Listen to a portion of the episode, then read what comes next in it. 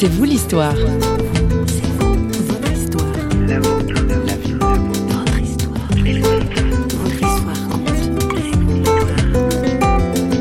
J'ai eu une période assez difficile lorsque j'étais au collège. Pendant quatre années, en fait, j'ai été euh, tabassé dans les vestiaires de sport par des collègues de classe. En fait, euh, j'étais un des plus petits, je suis né en fin d'année, donc c'était assez facile.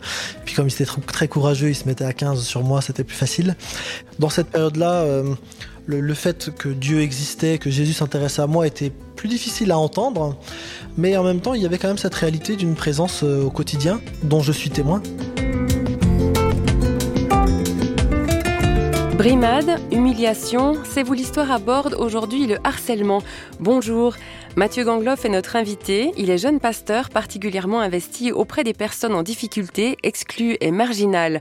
S'il a choisi cette voie-là, ce n'est évidemment pas le fruit du hasard. Il était lui-même un enfant brimé, maltraité, un mouton noir harcelé. C'est sa découverte de l'estime de lui-même au travers de son parcours de foi qui a tout changé. François Sergi l'a rencontré pour vous. Mathieu Gangloff, bonjour. Bonjour. Nous sommes ici dans la, la Vendée profonde, dans sa capitale, La Roche-sur-Yon. Oui. Vous êtes euh, pasteur. Vous êtes investi dans l'armée du salut. Vous êtes aumônier des prisons aussi. Oui. Vous avez une trentaine d'années.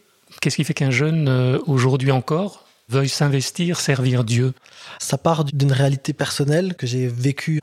Alors j'ai grandi dans une famille chrétienne.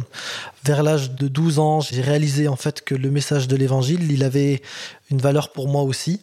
À ce moment-là, j'ai compris que Jésus-Christ bah, avait donné sa vie pour moi. Alors dit comme ça, ça paraît un peu bizarre. À 12 ans, euh, c'est vrai qu'on suit beaucoup ses parents surtout. J'avais été baigné un petit peu dans, dans, un enseignement chrétien. Par contre, du coup, euh, j'ai eu ensuite une période assez difficile lorsque j'étais au collège. Et donc pendant quatre années, en fait, j'ai été tabassé dans les vestiaires de sport par des collègues de classe. En fait, j'étais un des plus petits, je suis né en fin d'année, donc c'était assez facile. Puis comme ils étaient très courageux, ils se mettaient à 15 sur moi, c'était plus facile. C'est fait, un problème d'ailleurs qui est national. Hein effectivement, à chaque fois que je raconte cette histoire, il y a beaucoup de personnes qui viennent me voir en disant ah, bah, j'ai vécu la même chose. Vous étiez le bouc émissaire oui, en quelque ça, sorte absolument. Ça oui, oui, absolument. Mmh. Dans cette période-là, euh, le, le, fait que Dieu existait, que, que Jésus s'intéressait à moi était plus difficile à entendre, mais en même temps, il y avait quand même cette réalité d'une présence au quotidien dont je suis témoin. C'est-à-dire que vous lui parliez à ce Dieu? Oui, alors dans, oui. dans, des temps de prière, alors c'est des prières d'adolescence, c'est-à-dire avec des mots très simples, mais finalement ma foi aujourd'hui garde ces, ces, mots très simples pour parler à Dieu, il n'y a pas besoin de, de grandes formules. C'est vrai que ça m'a donné une sensibilité par rapport aux personnes les plus en difficulté. Et je crois qu'une partie de, de ma vocation bah, vient de ce, de ce que j'ai pu vivre dans ces moments-là. À l'âge de 16 ans, j'ai été dans un, dans un bidonville en fait au Portugal, dans le cadre d'une mission humanitaire, et de, de, côtoyer en fait des personnes qui vivaient sous des, des bouts de tôle et des bouts de carton, ça a impacté ma vie de façon définitive. J'ai donc ensuite décidé de, de, faire des études de sociologie en exclusion et marginalité, tout en étant bénévole avec l'armée du salut dans, dans des quartiers difficiles à. C'était une volonté un peu intellectuelle de vouloir comprendre un peu ces situations oui. d'oppression, quelque Oui, sorte. absolument. Mmh. Oui, oui. Et puis d'avoir aussi des réponses pour pouvoir bah, faire quelque chose. Je pouvais pas imaginer de, rester dans mon coin, sachant qu'une telle misère existait. Euh, alors c'était au Portugal, mais j'ai découvert très vite que dans des quartiers en France, dans la ville euh, là où je grandissais, il y avait aussi des problématiques euh, avec des enfants qui vivaient dans, des conditions misérables. Et donc avec l'armée du salut, j'ai découvert des animations de rue, de la médiation avec des jeunes dans les cités, et j'ai pu bah, faire de, l'animation de rue avec des enfants petit à petit, euh, j'ai eu à cœur de, faire plus et de m'engager plus fortement. Donc j'ai été formé à, l'armée du salut en Suisse, à Bâle, pour être officier de l'armée du salut. Et j'ai travaillé pendant trois ans fait dans, un poste de l'armée salut au Havre avec des SDF, des prostituées et avec des, personnes en grande détresse sociale.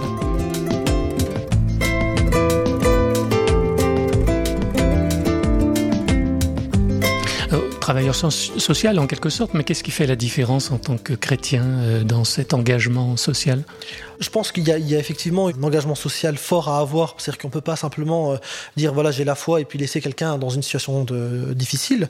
D'ailleurs c'était un des slogans de l'armée du salut, hein, c'est euh, de, de, dire on ne peut pas apporter l'évangile à quelqu'un qui meurt de faim, que d'abord il faut répondre à des besoins primaires et puis ensuite de partager notre foi. C'était quoi déjà le slogan de William Booth, les trois Alors, mots? Soupe, savon, salut. Oui.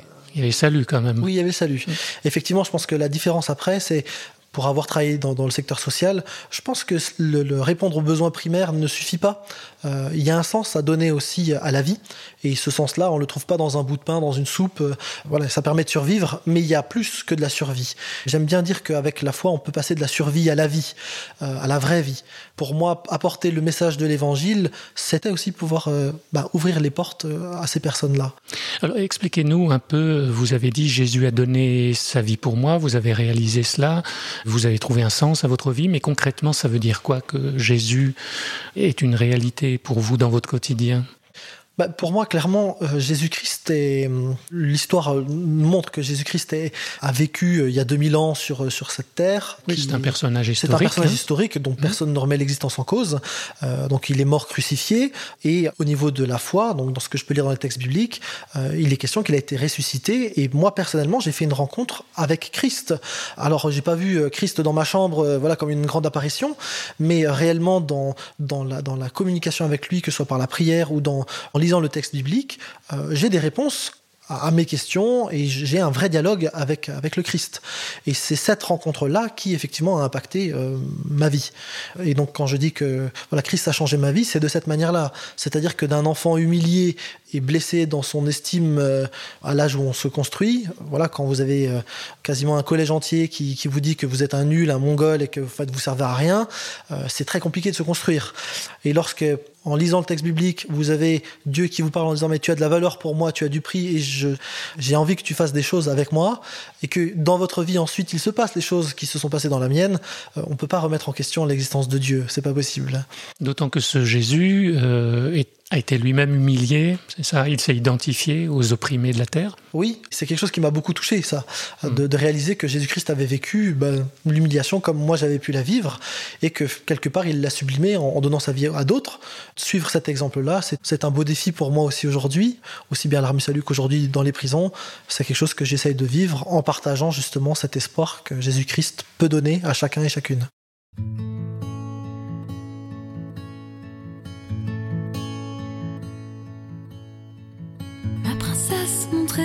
Ton papa parle de toi dans le nord. De nos moments si doux, tes caresses qui faisaient rougir mes joues. À deux pas de la mer, loin de tout, je vis dans un château de pierre. Où des milliers de gnomes racontent en secret leurs souvenirs de mômes. Je pense à vous tout le temps, ton papa qui t'aime la suite est pour maman. Mon amour, je t'en prie, protège-nous, elle ne comprendrait pas tout. Si tu lui racontais tout le mal que j'ai fait, que j'ai fait, elle imaginerait tout. Dans le froid des barreaux, je me vois et je me remémore tout. Je t'embrasse, je t'embrasse, je t'aime, je t'aime parfois j'entends vos rires. Ma princesse, mon trésor, ton papa aimerait parfois jeter des sorts. Transformer en poupée les filles qui t'ennuient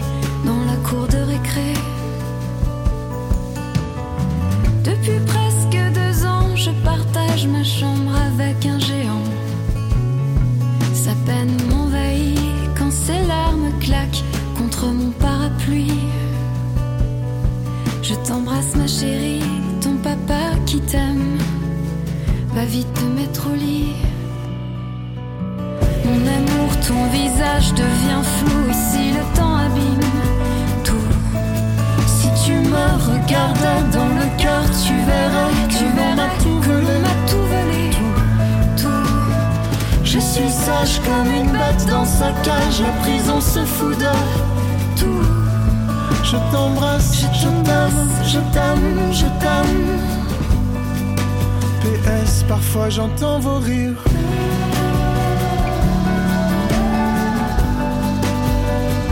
vous parlez d'espoir, souvent on se dit, quand on s'engage dans le social, on s'use à la langue, on se dit mais c'est toujours la même chose, on n'arrivera jamais à changer les situations au final. Euh, qu'est-ce qui vous, vous fait tenir et vous donne cette espérance hmm. que cet engagement que vous avez dans les prisons, etc., n'est pas vain? Alors c'est vrai que quand on fait que du social, on est on est vite blasé en fait. Euh, j'ai souvenir d'une soirée théâtre qu'on avait fait à l'armée du salut où des enfants, euh, la, thématique c'était l'avenir et donc des enfants se mettaient en fait ensemble. Ils avaient fait une file et puis ils avaient pris des sachets et l'avenir ils l'imaginaient en faisant la queue pour la banque alimentaire. Et là on se dit euh, à quoi ça sert finalement de de gérer une banque alimentaire si les enfants vont reproduire exactement la même chose que l'ascenseur social ne marche plus? Enfin évidemment là il y, a une problématique. Et en même temps, ben, à côté de ça il y avait une famille je me souviens très bien, où, la maman, à un moment donné, est venue me voir en disant, mais en fait, euh, merci parce que le, sachet plein de nourriture, il est, il est indispensable pour moi, mais vous m'avez apporté beaucoup plus parce que j'ai rencontré moi-même Christ vivant.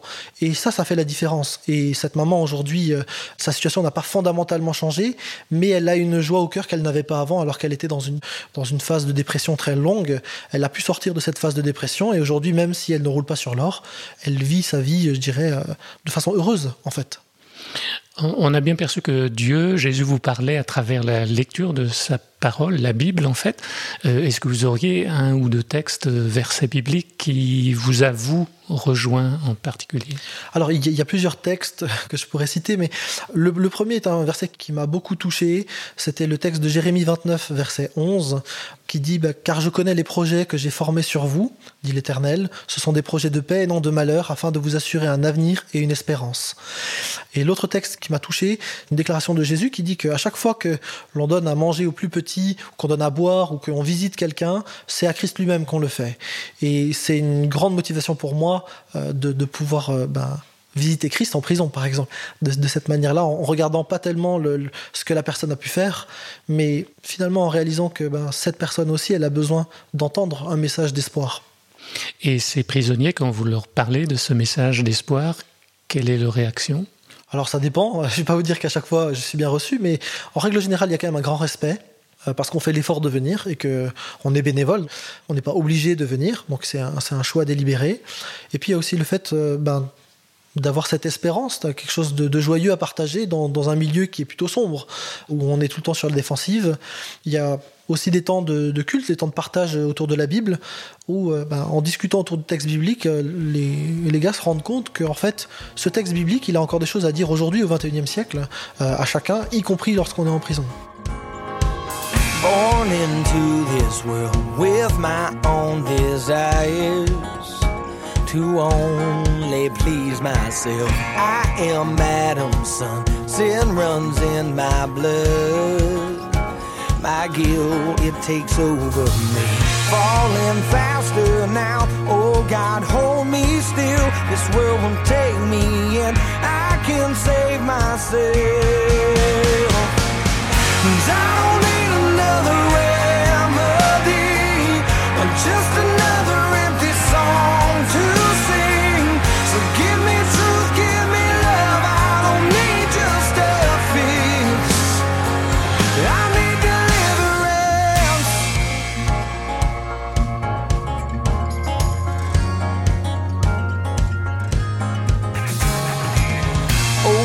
Cursed hands led me to this place.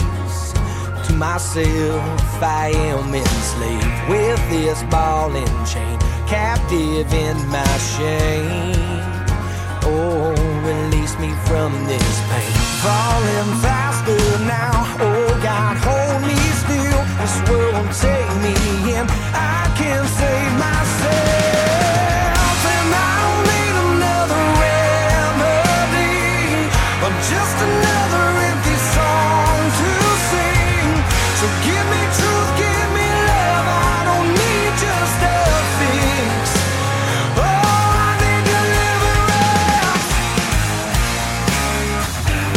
Face au mobbing professionnel, au harcèlement scolaire ou lorsque l'on se retrouve confronté à un pervers narcissique, on trouve sur Internet quantité de sites dédiés et des numéros d'appel, d'entraide et d'écoute. Tous sont évidemment extrêmement utiles.